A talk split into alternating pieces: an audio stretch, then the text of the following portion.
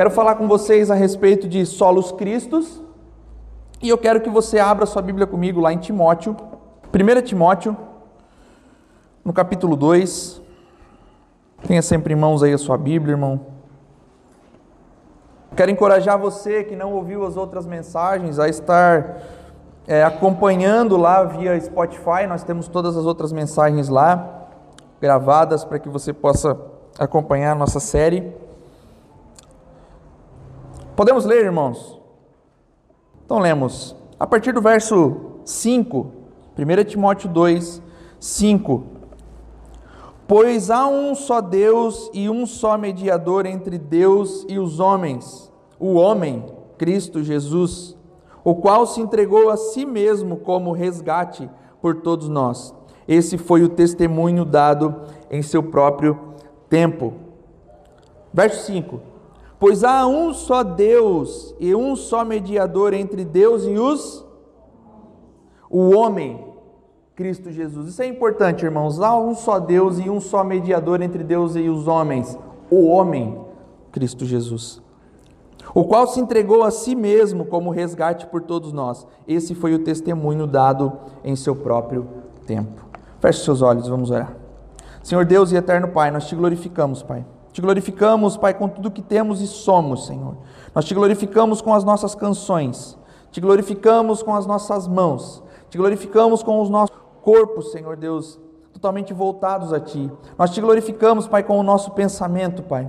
Nós te glorificamos, Pai, com tudo que temos e somos. E agora, Senhor Deus, nós queremos te glorificar ouvindo a Tua palavra, as Tuas Escrituras. Nós, Pai, acreditamos e confiamos no poder do Espírito Santo que fala, Pai, através das Escrituras e que faz a obra em cada coração. Pai, que cada palavra dita aqui hoje, Senhor Deus, que são de fato as tuas escrituras, Pai, achem terreno fértil em cada coração, Pai. Achem, Senhor Deus, uma terra boa e um bom plantio para cada coração, Senhor. Deus, que nós possamos agora estar totalmente ligados e voltados a Ti para a compreensão das sagradas Escrituras que o Senhor nos dá por revelação, Senhor. Que cessem todas as distrações e que nós possamos de fato entender aquilo que o Senhor tem para a Tua igreja nesta manhã, Pai. Assim nós te louvamos por intermédio de Cristo, que conquistou todas essas coisas por nós, por meio do Espírito que está com a igreja nos dias de hoje. Assim te louvamos, Pai. Amém e amém. Amém, irmãos? Todos bem? Vivos? Então vamos ao texto dessa manhã. Essa carta que nós lemos aqui, meu irmão, é a carta que Paulo escreve ao jovem Timóteo, onde ele dá uma série de recomendações acerca da igreja, de como levar a igreja, como administrar a igreja, e ele dá uma série de recomendações acerca do culto que estava perdendo a sua disciplina habitual. Então, Paulo vai dar uma série de diretrizes a Timóteo, dizendo: faça isso, faça aquilo. Vai dar algumas diretrizes a respeito de oração, vai dar algumas diretrizes da adoração, para que o culto não perca a sua eficácia, para que ele seja de fato como ele deve ser. Irmãos, é muito comum nós vermos é, cultos aonde a glória não é para Deus e não é para o Senhor Jesus cultos aonde nós vemos uma bagunça e um manifestar do Espírito muito grande, aonde as Escrituras perdem o centro, aonde o próprio Cristo perde o centro. Então Paulo está dizendo isso, que parece que o próprio o, o jovem rapaz Timóteo estava perdendo um pouco a mão, estava tendo um pouco de dificuldades e Paulo agora dá umas diretrizes para ele, para que ele possa então aplicar os princípios de ordem e decência na igreja. Nesse pequeno trecho aqui, o apóstolo Paulo está passando essas instruções de adoração, porque todos os povos que eram conquistados pelos romanos, eles deviam orar e fazer, prestar cultos ao imperador, a César. César não é um nome, irmãos, ele é um título. César era um título, era um era proferido isso para se referir ao imperador. Então, todos os povos conquistados pelo Império Romano, eles deviam prestar cultos ao imperador. Só que como se o próprio, o próprio imperador fosse uma espécie de salvador, uma espécie de intercessor, uma espécie de mediador. Mas essa ideia ela não colou com o povo judeu, porque eles entendiam que existia apenas um Deus. Eles não eram politeístas como as demais nações conquistadas pelo, pelo governo romano. Eles eram e sempre foram monoteístas, acreditando na existência de um único Deus, de um só Deus soberano sobre toda a terra. E por isso, os romanos não conseguiram então colocar essa ideia de culto ao imperador no povo judeu. Então, os, os imperadores permitiram que o povo orasse ao seu único Deus pelo imperador. Então, o povo judeu, eles nunca tiveram essa prática de culto ao imperador. Eles oravam ao Deus de toda a terra pelo imperador. Então, os primeiros cristãos desenvolveram a atitude de orar pelos governantes nesse contexto.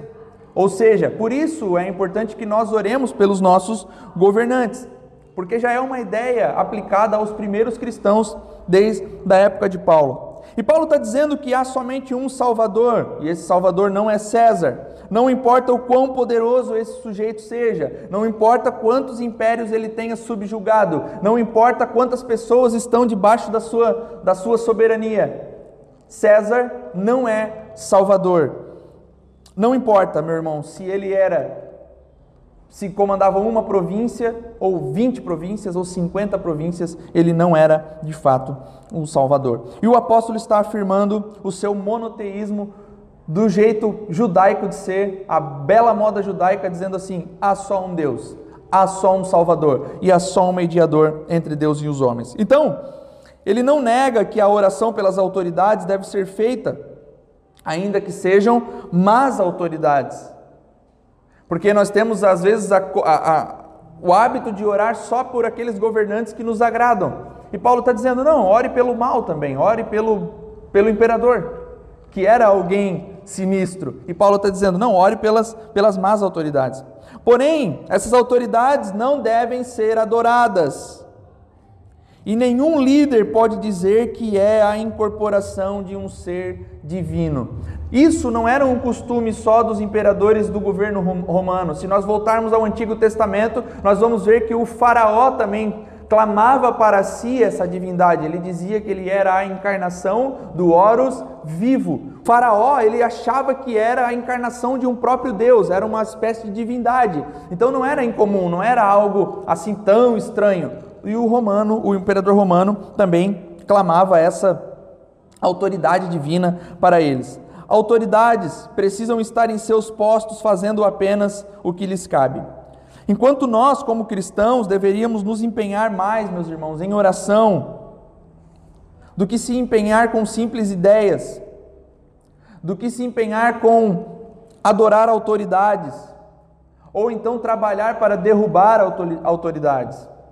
Percebe que nos dias atuais nós estamos ou adorando algumas autoridades políticas, ou trabalhando e se empenhando para derrubar outras. Então, Paulo está dizendo: devemos orar.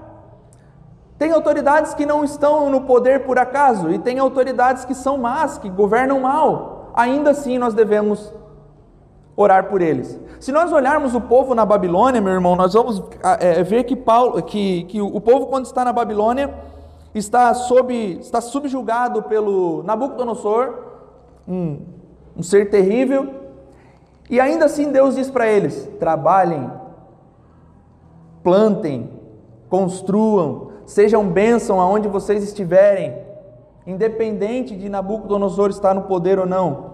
Então nós vamos ver que o povo vai se empenhar na Babilônia para construir, para plantar e assim por diante. Então, o nosso empenho, meus irmãos, ele é um empenho só. E nós não devemos então nem adorar uma autoridade e nem trabalhar para derrubar autoridades. Isso restaura o sacerdócio real de todo crente, pois fala que a sua oração, meus irmãos, ela tem tanto poder quanto a minha oração. Isso vai dizer para nós que eu não preciso da oração de um pastor para determinadas coisas, eu mesmo posso orar por mim mesmo. Eu mesmo posso orar pelas autoridades. Eu mesmo posso desempenhar o meu sacerdócio real de todo crente e me dirigir a Deus em oração, porque Ele vai ouvir. E qual que é a certeza que nós temos que Deus vai ouvir as nossas orações? Cristo.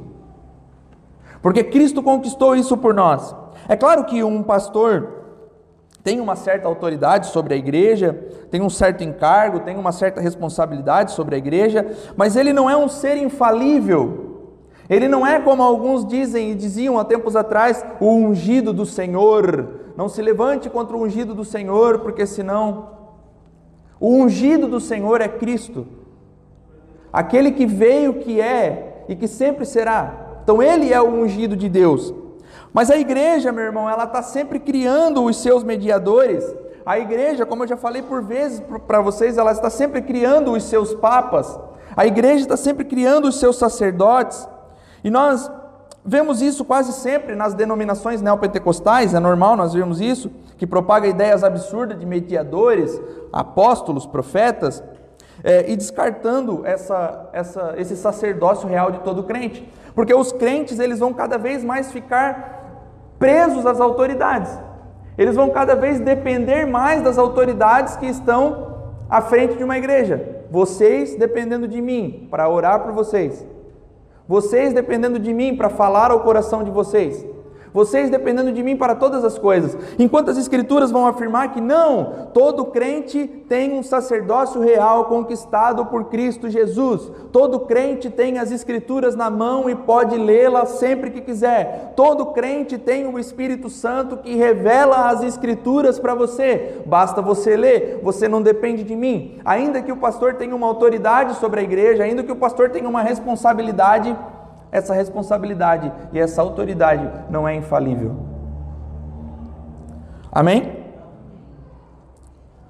Então, nós não podemos de fato fazermos, meus irmãos, e levantarmos líderes como mediadores, fazendo os nossos apóstolos.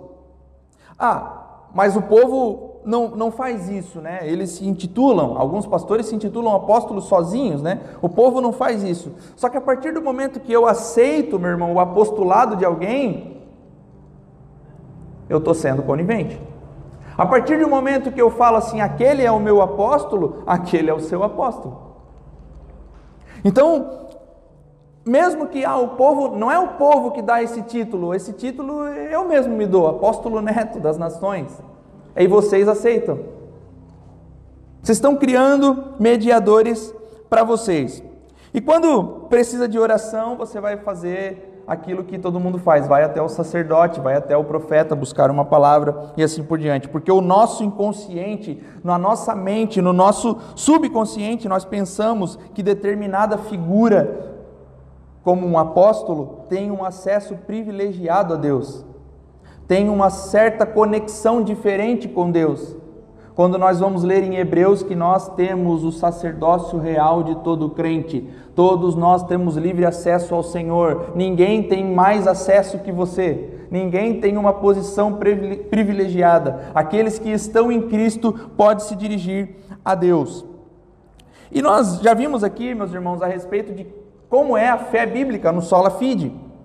Então, o que nós vemos nos dias atuais é o que? Crença. Quando nós falamos no Sola Fide, nós vimos a diferença entre fé e crença.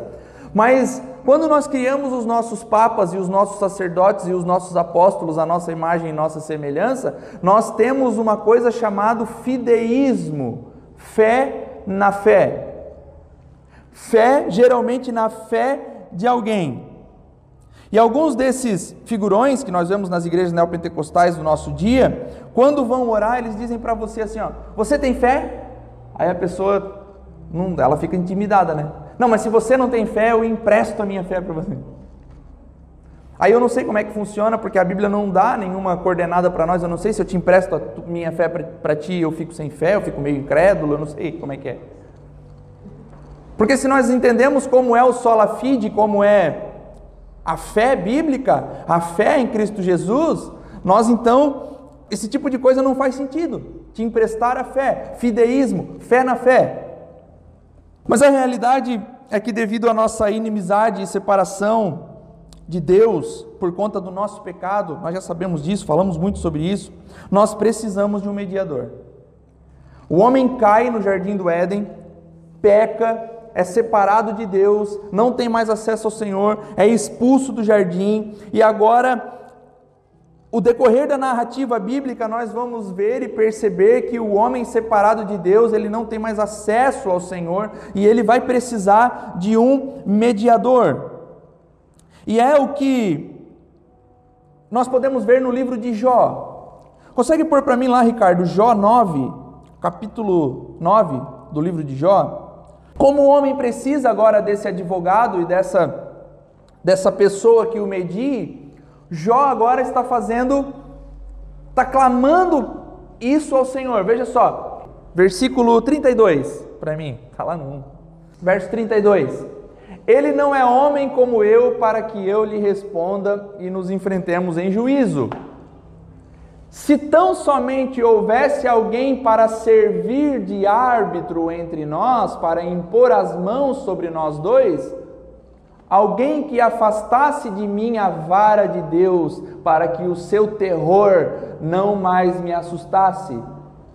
Então eu falaria sem medo, mas não é esse o caso. Jó, no, no, na, seu, na, sua, na sua luta, na sua tribulação, ele está dizendo para Deus assim: se ao menos houvesse alguém que intermediasse a conversa, se ao menos houvesse alguém que fosse colocado entre eu e Deus, alguém que saiba como é estar aqui, alguém que conheça o sofrimento da raça humana, alguém que conheça a dor que é estar num corpo humano, mas que seja plenamente humano e que seja plenamente divino. Jó está clamando por um mediador. Por isso, meu irmão, o Cristo encarnado é algo que deve fazer os nossos corações pularem de alegria. Porque se ao menos tivesse alguém que intermediasse a conversa, e Deus, em sua infinita sabedoria, manda o Filho, 100% homem e 100% Deus, para quê? Para intermediar a conversa. Para olhar para a raça humana e dizer, é difícil mesmo. Para olhar para Deus e dizer, eles não vão conseguir. Eu preciso criar a ponte. Então Jesus morre na cruz como um sacrifício perfeito por mim e por você. Quanta sabedoria, meu irmão. Quanta sabedoria da parte de Deus. Cristo traz até nós a majestade divina, pois ele é o próprio Deus encarnado. Vestiu-se como um de nós. Ele é o Deus em carne agora. Mas toma sobre si a natureza humana. Nós estamos separados de Deus nos recusando a obedecer a Ele, voltamos contra a lei de Deus constantemente. Cristo, porém, se submete voluntariamente às exigências da lei de Deus para sermos reconciliados com o próprio Deus. Cristo torna-se nosso mediador. O que significa um mediador, meu irmão? É um intermediário, alguém que se põe no meio, alguém que se coloca entre duas partes alguém que se coloca entre duas partes em conflitos. Por que, que nós precisamos. Como é que é o nome do cara de camisa amarela no, no futebol? O árbitro. Por quê? Tem duas partes conflitando e precisa de um árbitro para intermediar a conversa. É mais ou menos isso. Nós precisávamos desse árbitro para intermediar a nossa conversa. A paz com Deus, meus irmãos, só existe por causa de Cristo. Nós só conseguimos nos dirigir a Deus, o Deus de toda a terra, levantar louvores a Ele, entregar as nossas ofertas em, em adoração a Ele, porque Cristo morreu. Se Cristo não morresse, não seria possível. No Antigo Testamento, quando nós olhamos para a figura de Moisés, ele é como um mediador. Ele é como um intermediário entre Deus e os homens. Pois, lembra da música? Que me faz dizer, Moisés, suba em meu lugar. O povo estava com medo, aterrorizado. Eles estão dizendo assim: se nós vemos, se nós ao menos enxergarmos de longe a glória de Deus, nós morreremos. Nós temos medo, Moisés, suba em nosso lugar. Então Moisés agora representa essa figura de mediador. Ele vai até Deus, e recebe a, a, lei de Deus e entrega para o povo, porque o povo não conseguiria chegar até Deus. Então Moisés, no Antigo Testamento, ele vai representar esse mediador. Cristo, porém, é superior a Moisés. Cristo, porém, recebeu e, e estabeleceu a nova aliança agora entre Deus e os homens. Na antiga aliança tínhamos o Moisés apontando para Cristo já. Então agora nós temos na nova aliança o Cristo, que é superior a Moisés. Põe para mim lá, o Ricardo, Hebreus 3, verso 3 ao 6. Diz assim, ó: Jesus foi considerado digno de maior glória do que Moisés. Da mesma forma que o construtor de uma casa tem mais honra que a própria. Pode passar. Pois toda a casa é construída por alguém, mas Deus é o edificador de tudo. Pode passar? Moisés foi fiel como servo em toda a casa de Deus, dando testemunho do que haveria de ser dito no futuro.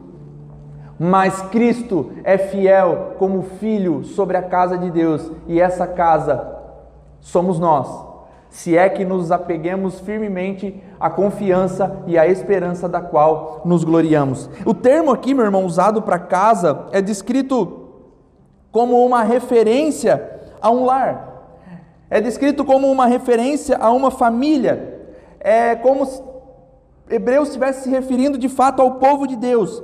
Então o contraste aqui, meu irmão, é que entre Moisés e Cristo existe uma diferença e uma diferença bem clara. Moisés é um servo da casa. Jesus, porém, é um filho da casa. É diferente. Um servo da casa é, é tratado diferente de um filho. Amém? Então Jesus é o filho da casa. Moisés era um membro da família dessa casa, mas Jesus foi quem construiu a casa. Ou seja, Moisés ele faz parte da família assim como eu e você mas a casa é construída por Cristo, então Cristo é superior. Moisés falou das coisas que viriam, enquanto Jesus cumpriu todas as coisas. Agora, se olharmos, meu irmão, para a figura de Moisés, que é um personagem maravilhoso, nós não podemos é, com isso querer chutar Moisés da Bíblia agora, ele é um personagem maravilhoso. Mas se nós olharmos agora para essa figura, esse personagem maravilhoso do relato bíblico, e nós acharmos que porventura Moisés é em algum momento superior a Cristo, nós estamos completamente equivocados. Se nós olharmos para Moisés e fazermos de, faz, fizermos dele o nosso referencial, nós estamos errando completamente. Porque Moisés era uma espécie de profeta que apontava para Cristo. Então o que a Bíblia está dizendo agora? Moisés é maravilhoso, mas Cristo é superior. Davi é maravilhoso, mas Cristo é muito mais. Então, os personagens bíblicos, meus irmãos, eles nos encantam. Só que se nós olharmos para ele como ver, eles são verdadeiramente, nós vamos olhar e vamos ver Cristo. Esse é o relato bíblico, porque a Bíblia está o tempo todo apontando para Cristo. Solos Cristo, somente Cristo, somente Ele. Aí nós agora, o povo moderno, o povo da fé, com a Bíblia em mãos, com essa revelação e com a inteligência que Deus te deu, elegendo os seus papas, os seus apóstolos, os seus profetas. Se Moisés, irmão, se Cristo é superior a Moisés, imagina os supóstolos do nosso dia. Fica difícil, irmão, fica difícil olhar para certas figuras e se dizendo cada vez mais, porque a, a igreja agora se tornou um, um, um, um, plano de carreira, né? Pastor, pastor de pastores. Aí eu não quero mais ser chamado de pastor, me chama de bispo agora. Aí eu não quero mais ser bispo, eu quero ser apóstolo. Agora eu quero ser arcanjo. Agora eu quero. Eu não sei onde vai parar isso aí, irmão. Está cada vez pior. Cristo é superior. Cristo é muito mais que Moisés e muito mais do que os apóstolos dos nossos dias. Moisés precisa ser colocado no lugar correto, assim como todos os demais personagens. O lugar correto, meu irmão, é sim um lugar de honra, mas não é uma honra suprema. A honra suprema é de Cristo. Aqueles que se dispõem a nos apontar a Cristo e para as Escrituras, esses têm um lugar de honra.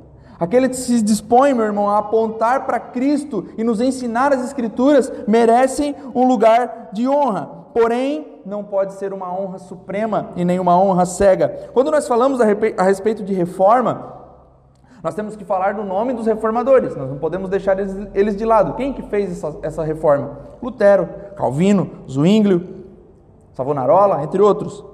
Mas nós não podemos achar que esses homens são infalíveis. Porque quando nós vamos olhar os escritos de Lutero, nós vamos ver alguns erros fortes ali.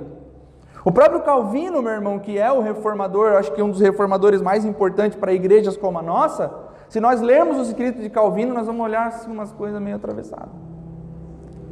Por quê? São maravilhosos? São, mas não são infalíveis. Então a reforma ela é importante porque nos apontou as escrituras, nos apontou a Jesus, disse para nós que nós tínhamos livre acesso à palavra de Deus. Então esses homens são importantes? São. Eu tenho uma foto do Lutero lá no meu escritório. Mas eles não são infalíveis. Eu não acendo vela para Lutero, meu irmão.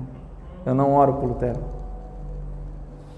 Eu não preciso do Lutero para chegar a Deus. Eu não preciso do Lutero para chegar a Cristo. Por quê? Porque eu tenho Cristo, mediador. Cristo é superior a qualquer autoridade, meu irmão. Cristo é superior a qualquer autoridade eclesiástica, a qualquer pastor, a qualquer padre, a qualquer sacerdote, a qualquer bispo, a qualquer apóstolo. Superior a qualquer autoridade dessas que foram levantadas na história. Pois Cristo, meu irmão, está acima de todos. Cristo é digno de toda a honra, a superioridade e supremacia é de Cristo, é o que diz Colossenses. Cantamos no começo. Isso não significa, meu irmão, não nutrir estima por alguém. Isso não significa que você não possa ter as suas referências. Isso não significa. É bom ter referências. É bom ter pessoas que nos inspiram. É bom ter pessoas que nos, nos dizem e nos mostram como é viver uma vida com Cristo mas essas pessoas não são e não serão infalíveis. Parece ser bobo dizer isso para uma igreja igual a nossa, mas meus irmãos, existem muitas pessoas que estão dependentes dos seus líderes eclesiásticos, enquanto Cristo é superior a todos eles. Enquanto Cristo é o mediador de toda a terra. Significa, meu irmão, que Jesus é o único, Jesus é o sumo sacerdote que apresenta Deus, que, que, que representa Deus diante dos homens e representa os homens diante de Deus. Cristo representa a divindade do Senhor diante de nós e nos representa diante de Deus. Ele é 100% homem, 100% Deus. Isso é importante. Porque se nós dissermos assim, não, mas ele é 50% homem, 50% Deus. Então é pela metade, irmão. Mas ele é 100% um e 100% outro. Como isso, pastor? Não sei. É fé. A Bíblia nos diz isso e nós acreditamos. Ele é um ser divino, totalmente divino, totalmente outro. Enquanto foi um homem que sangrou, foi pregado no madeiro e morreu por nós. Esse é Cristo. Tom Wright diz o seguinte, meu irmão, que todo o cristianismo, tendo Jesus como sumo sacerdote, pode ser resumido em uma frase típica de Hebreus: a nossa confissão de fé. A NVI fala sobre uma profissão, né, a fé que professamos.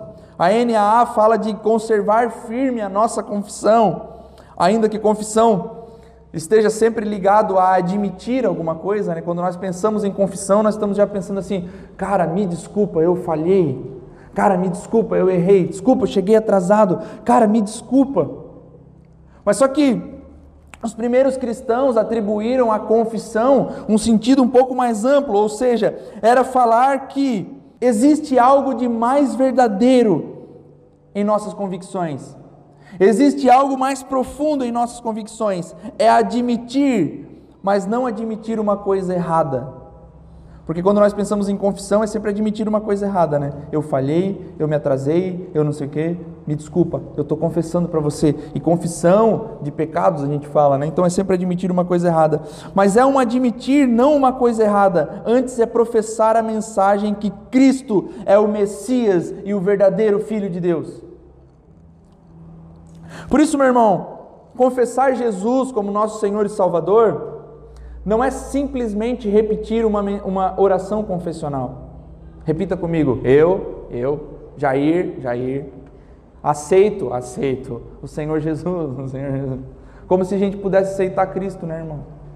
Cristo nos aceita. E ela é confessar com a boca, mas não é dessa forma, eu falando e você repetindo comigo. Confessar Jesus como Salvador é no nosso dia a dia, é entronizar o Cristo nos nossos corações, é dizer para todo mundo: Jesus Cristo é o Senhor e Ele me salvou.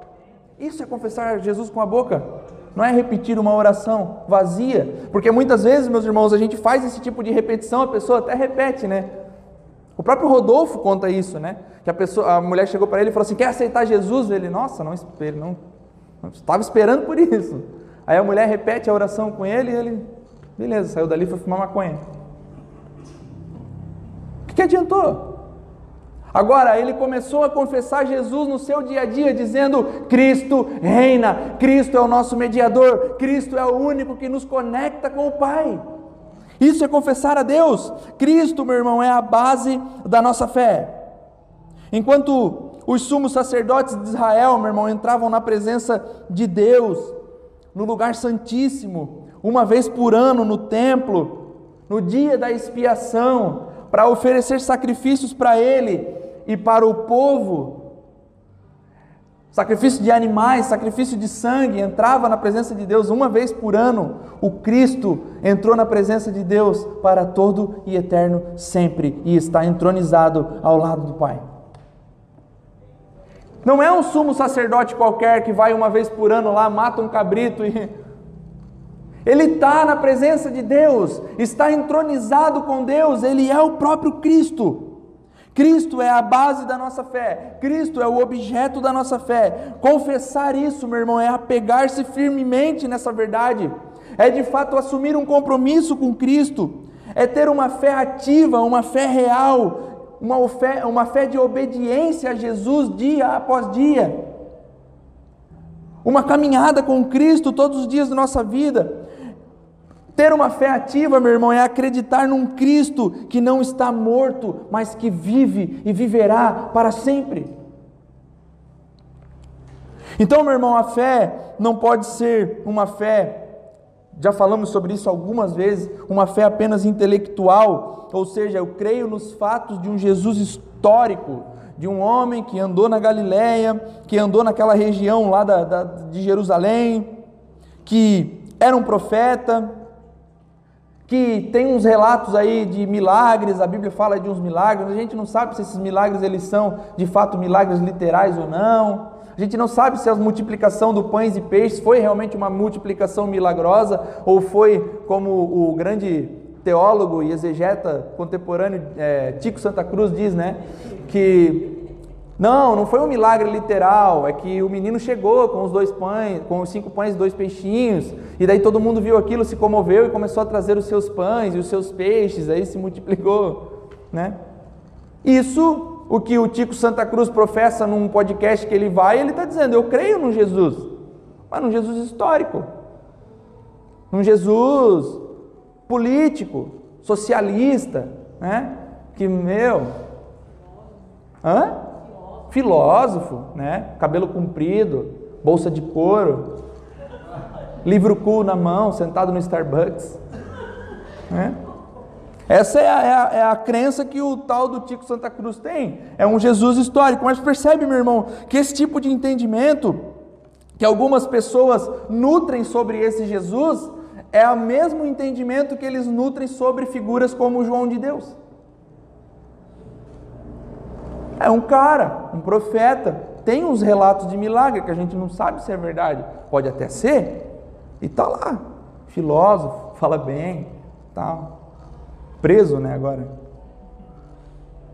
Então, esse, esse entendimento sobre esse Jesus histórico é o mesmo entendimento do João de Deus histórico. Mas crer em Jesus como Salvador, a fé em Cristo, meu irmão, ela precisa ser não só intelectual, não só acreditar nesse tipo de coisa, mas é uma fé relacional. Tem a ver com uma relação pessoal com a pessoa de Cristo. Tem, tem que acreditar no Cristo histórico, sim, mas no histórico também que nos salva. No Cristo que andou sobre a terra como homem, de fato viveu como homem, morreu morreu, foi sepultado e ao terceiro dia ressurgiu dos mortos, andou com os discípulos e deu a maior aula de teologia de todos os tempos no caminho de Emaús.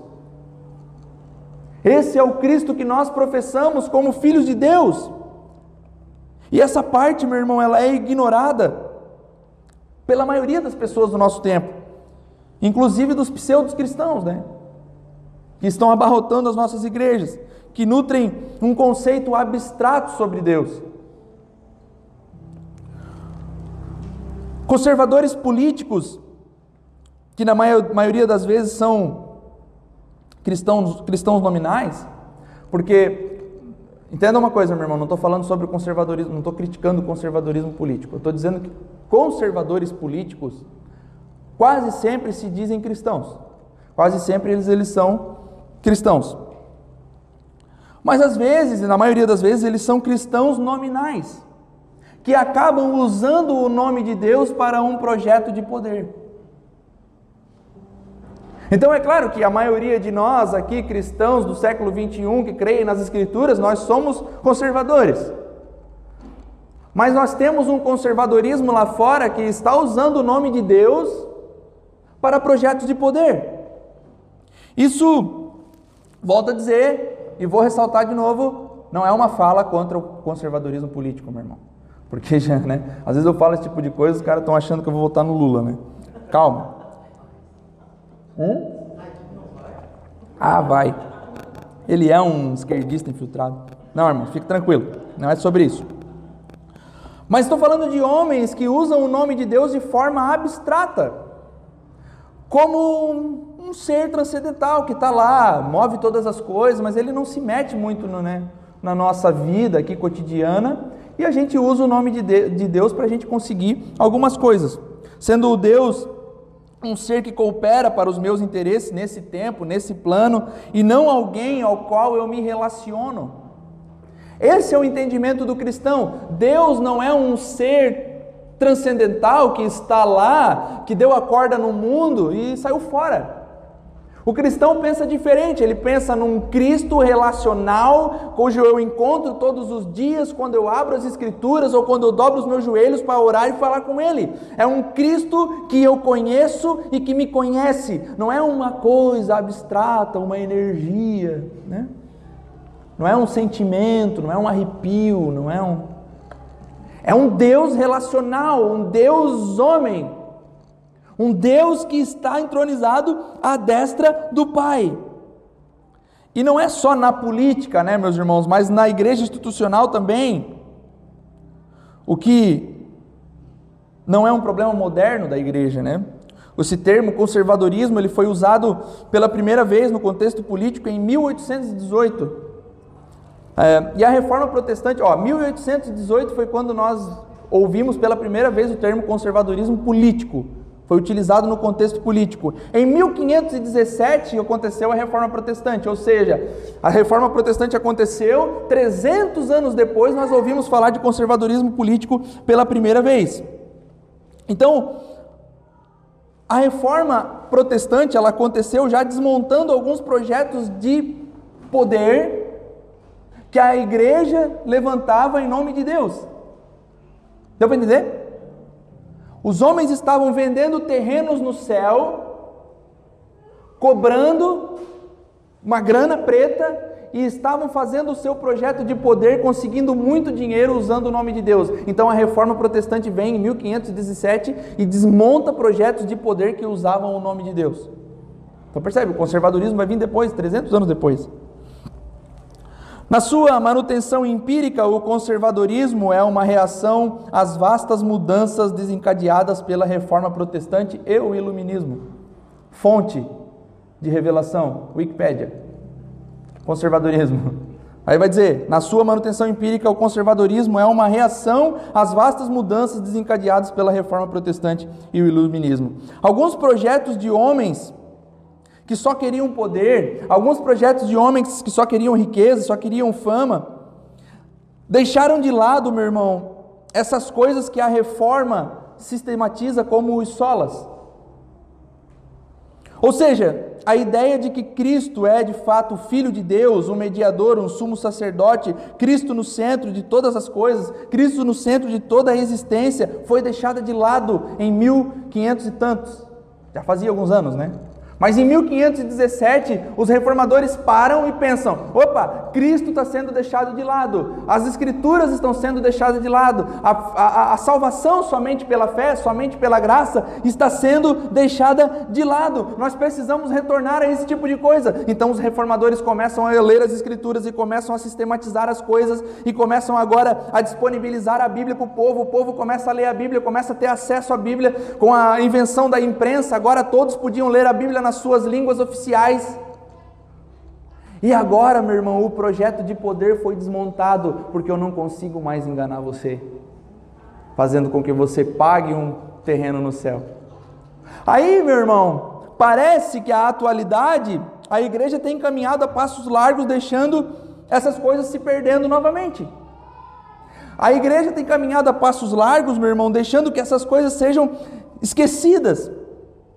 Mas cada vez que nós evocamos e refletimos sobre os solas, e especialmente os solos cristos, nós estamos trazendo à tona algo para que não seja de novo abandonado, para que não seja daqui um tempo, meu irmão, tenha que levantar um Lutero de novo para dizer: ei, vocês podem ler a Bíblia. Meu irmão, nós não temos, nós perdemos tempo precioso quando nós não lemos as Escrituras. Nós erguemos os nossos papas na igreja, deixamos as escrituras de lado e esses papas agora eles começam a arquitetar um projeto de poder e eles começam a ganhar dinheiro, eles começam a ficar ricos, começam a, levar a sua família para Disneylândia e nós começamos a achar bonito. Meu irmão, a gente está ficando retardado da cabeça. Só é, só pode. Por que, meu irmão, que nós estamos deixando de lado todas essas coisas e deixando o mediador Cristo de lado e, e contribuindo para projetos de poder de homens? Nós estamos ficando loucos. Homens estão andando cada vez mais com carros melhores, enquanto nós aqui estamos ralando, suando e contribuindo com os projetos deles, porque eles são os nossos mediadores, o nosso Papa, os nossos apóstolos do poder. Cara, isso me irrita profundamente.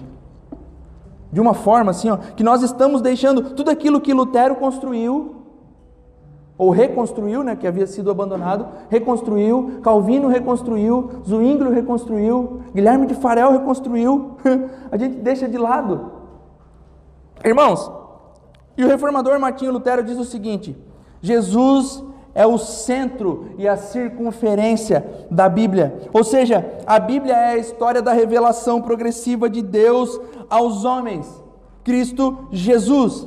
É sobre Ele, é sobre o Filho de Deus, é Cristo que veio nos salvar, não é sobre nós. A Bíblia não é um livro de, de, de, sobre você na terra, ela é um livro sobre o Filho de Deus na terra. Ela não é um livro que vem sanar as nossas dificuldades terrenas, mas mesmo assim é. Porque qual que é a nossa maior dificuldade terrena? Estar afastado de Deus. E Cristo vem e cria a ponte de novo e nos coloca em contato com Deus. Então a Bíblia é a história da revelação progressiva de Deus aos homens, a saber, Cristo.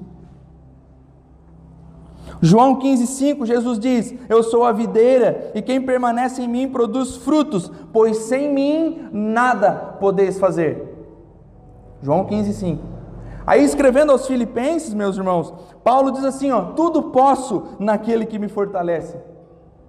Sem Cristo nada podeis fazer, mas em tudo posso, parece contraditório, né? Mas não é, meus irmãos. Nós já vimos o contexto de que Paulo está falando, e Paulo não está dizendo assim que ele pode todas as coisas, ele está dizendo: eu aprendi a viver com muito, aprendi a viver com pouco, aprendi a ser rico, aprendi a ser pobre, aprendi a estar solto, aprendi a estar preso, porque tudo eu posso naquele que me fortalece. Então a ideia é: você sem Cristo não pode nada, mas com Cristo pode todas as coisas. Eu queria que vocês fossem pentecostal nessa hora. Esses dois textos, meus irmãos, lidos lado a lado, deixam claro que Cristo, em Cristo, nós podemos viver o melhor de Deus nessa terra. E o melhor de Deus nessa terra não significa andar com o carro do ano. Já falamos sobre isso. Talvez nós moremos a vida inteira na Coab. Mas é que nós vamos aprender a ver que Com Cristo as coisas ficam diferentes, em Cristo as coisas ganham novas cores, em Cristo a nossa vida passa a ser e caminhar de uma maneira diferente. Quando nós entendemos que estar em Cristo significa algo muito maior e muito melhor. Independente do carro que eu tenha, independente do emprego que eu tenha, independente de onde eu moro, porque eu tudo posso naquele que me fortalece. E sem Cristo eu não posso.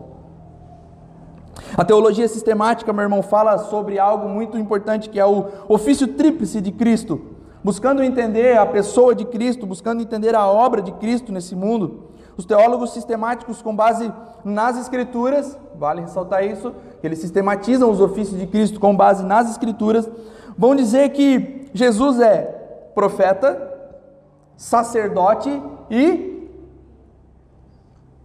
Fala alto.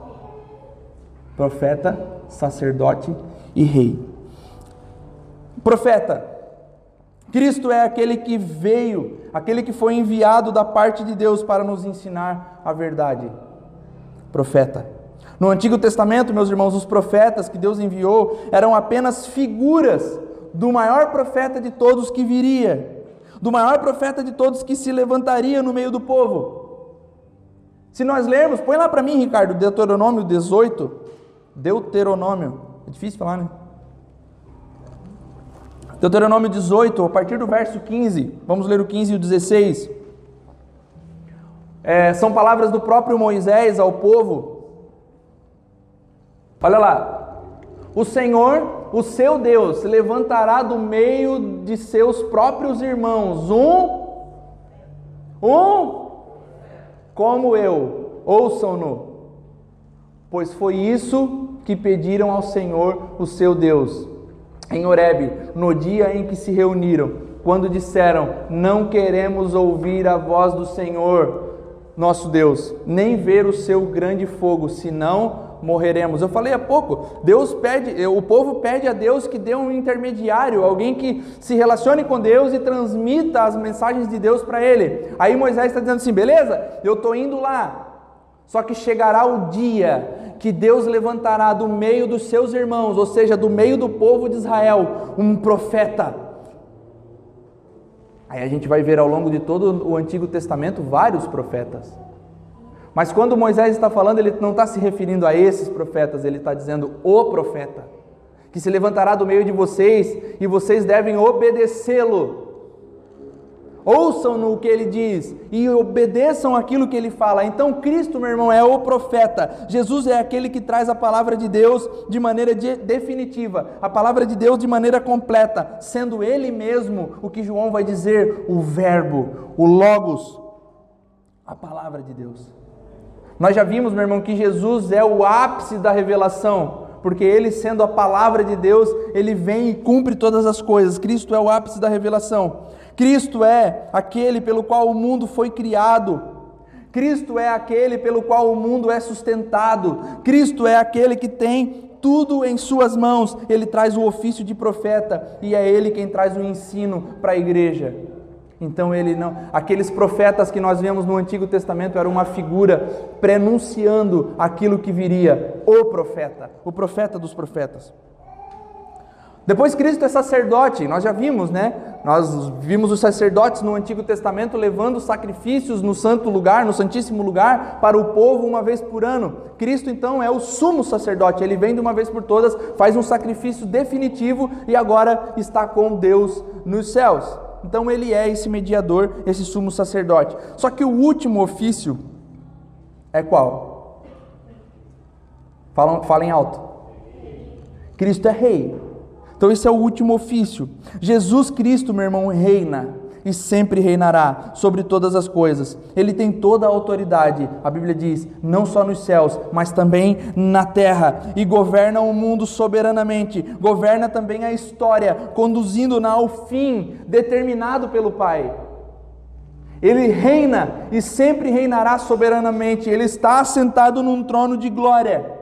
Isaías já tinha profetizado isso, meu irmão, sobre o rei que se assentaria no trono de Davi. Isaías 9. Um rei que se colocaria no trono de Davi e seria o rei soberano sobre toda a terra. Mas temos aqui, meu irmão, uma dificuldade de entender. Porque nós temos a tendência de pensar o seguinte: pensar na obra reveladora como algo passado. Então, Cristo veio, morreu por nós e está à destra do Pai. É algo passado, a história reveladora é essa. Então, nós imaginamos isso como algo passado. E de imaginar o governo de Cristo, ele como rei, ele como sumo sacerdote, algo exclusivamente do futuro. Porque nós vamos olhar para o nosso lado agora, meu irmão, nós vamos olhar todas as coisas acontecendo e nós não vamos ver, parece que Cristo reinando. Tá, ele reina aonde? Que a gente não está vendo, né? E o mundo parece que vai de mal a pior. Olha só, o Novo Testamento nos revela algo maravilhoso sobre o reino, meu irmão. Agora, em Cristo, o futuro tornou-se presente. O que era apenas uma esperança vindoura tornou-se acessível, mesmo que não em plenitude. Nós temos acesso ao reino de Deus. Aquilo que nós achamos que é algo só para o futuro, Cristo tornou presente. Nós temos acesso ao reino de Deus hoje. Mesmo que nós olhemos para o lado e pareça que o mundo vai de mal a pior e pareça que as coisas não têm mais conserto, Jesus Cristo reina. O reino de Deus que Cristo reina, meu irmão, está presente aonde na terra? Na igreja. Aí eu fico aflito, né? Porque a gente olha para a igreja e pensa: meu Deus do céu. A gente olha para as nossas igrejas protestantes e a gente pensa: meu Deus do céu. Como manifestaremos o reino dessa forma? Mas fato é, Jesus Cristo reina e reina exclusivamente na igreja. O reino de Deus que Cristo reina está presente na igreja. Onde quer que estejam, meus irmãos, quando os cristãos, gente que é nascida de novo, enxertada em Cristo, eles se reúnem, ou aonde eles estão, ali o senhorio de Cristo está. Então, meus irmãos, aquilo que nós fazemos durante a semana, onde você está lá durante a semana trabalhando ou estudando, aonde você está, o reino de Deus está sendo manifesto através da sua vida. Aí pensa como você age lá no seu ambiente de trabalho e perceba se o reino de Deus está sendo manifestado. Porque se ele não está sendo manifestado através da sua vida, você precisa rever a sua fé. Porque a Bíblia diz que Jesus Cristo reina e ele reina agora na terra por intermédio da igreja. Então, aonde nós estamos, nós precisamos estar manifestando o reino de Deus. Aonde há crente que se submeta ao senhorio de Cristo, ali ele está exercendo a sua função de rei. Quando vemos as coisas, meus irmãos, indo de mal a pior e pensamos imediatamente que Cristo não reina soberano, nós vamos começar a, a, a projetar e a fazer aquelas teologias escapistas, né? Que, que parece que fazem mais sentido quando nós vemos as coisas dando errado. Qual que são as teologias escapistas, escatologias escapistas? Aquela que fala que a gente vai sumir e vai ficar só a roupa. Meu Deus, foi arrebatado. Então essas são as escatologias escapistas. Por isso, meus irmãos, os crentes falam tanto em fugir das coisas do mundo. Porque eles esperam o quê? Outro mundo. Os crentes estão fugindo da música do mundo, dos filmes do mundo, da roupa do mundo, dos livros do mundo e criando para si uma escatologia escapista que faz o que? Sairmos imediatamente desse mundo. Mas olha só uma coisa, irmãos. Em contrapartida, dentre, dentre tantas expectativas que o povo judeu tinha a respeito do Messias, uma delas e foi uma das mais proeminentes, era um rei físico, num trono físico, que se assentaria no trono de Davi em Jerusalém e governaria toda a terra a partir de Jerusalém. Colocaria fim nos demais impérios. Chegaria, subjugaria Roma, sentaria no trono de Davi e ficaria com o cetro poderoso governando. Essa era uma das ideias que os judeus tinham a respeito do Messias um, um, evento catastrófico, conforme desenhado em Daniel 2, aonde ele chegaria e faria toda essa bagunça, colocaria essa catástrofe em ordem e então prevaleceria sobre todas as nações da terra. Mas esse nacionalismo, meu irmão, essa coisa toda de, dessa idolatria à pátria e idolatria à etnia deles, dizendo assim, só há salvação em Israel, foi um dos maiores pecados do povo judeu. E Deus já estava anunciando que haveria salvação fora de Israel lá em Jonas. Porque aonde Jonas foi pregar? Em Nínive, fora dos muros de Jerusalém. Então Deus está dizendo assim: ó, Jonas vai lá e prega. E Jonas não queria. Por quê? Porque não eram a mesma etnia. Não pertenciam ao, povo judeu. Então Jonas não queria ir lá pregar. E a gente conhece a história, né? Ele foge, o peixe engole, vomita na praia e tal. Ele vai, prega em Nínive e toda aquela terra se converte. Deus está dizendo: existe salvação fora de Israel. E nós já devíamos olhar para isso e pensar: graças a Deus, lá atrás Deus já estava anunciando para nós que nós poderíamos ser salvos aqui em Joinville. Então, Deus já estava dizendo isso sobre essa salvação. Esse foi um dos maiores pecados de Israel, esse, essa idolatria à etnia. E Cristo chega, meu irmão, dizendo algo que é profundamente complicado para nós, assim, porque ele diz assim: ó, o meu reino não é desse mundo. E eles não entenderam isso, os judeus não entenderam isso, e parece que nós também não estamos entendendo. Os judeus não conseguem aceitar o Cristo vivo porque ele diz, eles estão pensando, beleza, esse é o Messias, mas daí ele nasce numa manjedoura, ele entra em Jerusalém em cima de um burrinho, aí ele vai, é morto. Aí Pilatos pergunta para ele assim: Tu és o rei dos judeus? Ele diz: Tu dizes. Aí ele diz assim: Mas esse povo está aqui, vai te matar. Meu reino não é desse mundo. Aí ele é morto. Aí os judeus ficam assim. Até os discípulos tinham dificuldade de, aceitar isso, irmãos. Eles olham assim e pensam: Meu, será que ele era mesmo? Eles botam a mão na cabeça e pensam: Meu Deus do céu. Meu reino não é desse mundo. Grave isso, irmãos. Por não ser desse mundo, o reino de Deus é para esse mundo. Por não ser dessa terra, o reino de Deus é para a terra. Por isso que o reino ele vem até nós. Se lançamos a nossa esperança em outro mundo, meus irmãos, perdemos o anseio de trabalhar na melhoria desse mundo. Nossa esperança é o reino dos céus e não um reino no céu.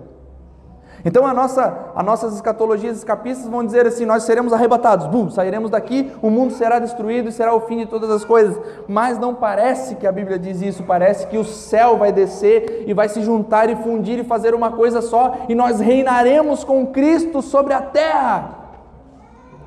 Então, meus irmãos, nós não podemos fugir das coisas do mundo e viver uma vida dualista, mundo, é, como é que é santo e sagrado, é profano e sagrado.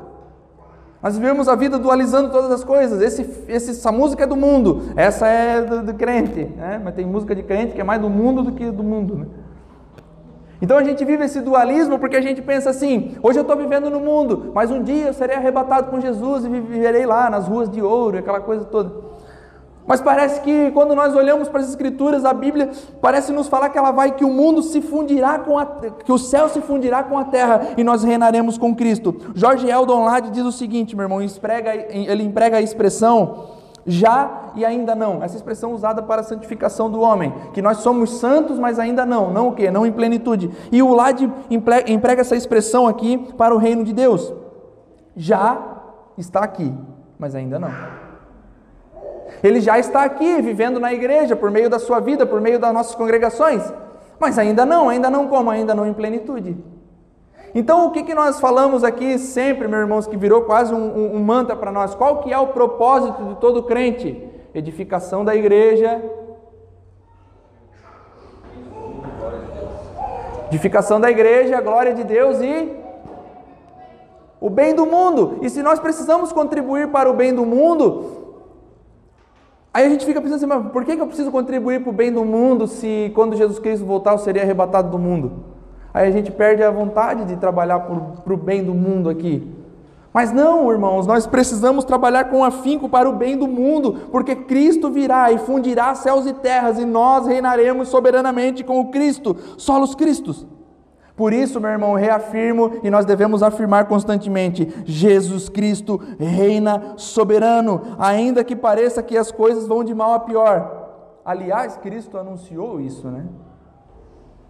Cristo disse que as coisas piorariam. Cristo disse: No mundo tereis aflições, mas tem de bom ânimo, eu venci o mundo. Mas eu voltarei para esse mundo e colocarei fim em todo esse sofrimento. Enquanto veio na primeira vez, Cristo inaugurou a era vindoura. Deus invadiu essa era, meu irmão, na pessoa de Cristo.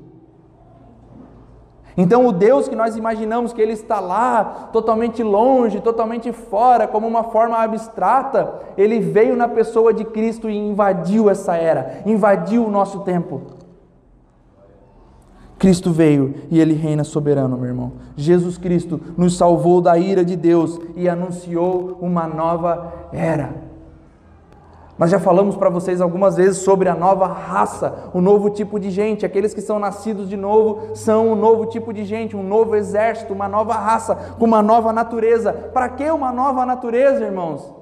Para viver uma nova era, para viver um novo mundo, para que a restauração de todas as coisas venham. O reino eterno, que outrora era uma realidade vindoura, em Cristo tornou-se presente e acessível a nós. Cristo é Rei, soberano e reina. Ele é o sacerdote e faz a mediação entre duas partes, e o profeta que nos ensina a palavra e nos traz a revelação, dizendo: Ei, eu reino, soberano e poderosamente, e ninguém me tirará do trono. Esse é Cristo. Ele é Cristo, Filho de Deus, o Filho do Deus vivo, e não há salvação em outro. Solos Cristos. É o que a reforma diz e o que nós vamos continuar evocando até que ele venha. E depois? Depois não precisaríamos mais, porque ele já estará aqui. Cristo é soberano, meu irmão. Cristo é o rei sobre toda a terra. E o reino dele é manifestado já, mas ainda não em plenitude. Solos Cristos. Ele é soberano. Aplauda o nome do Senhor Jesus.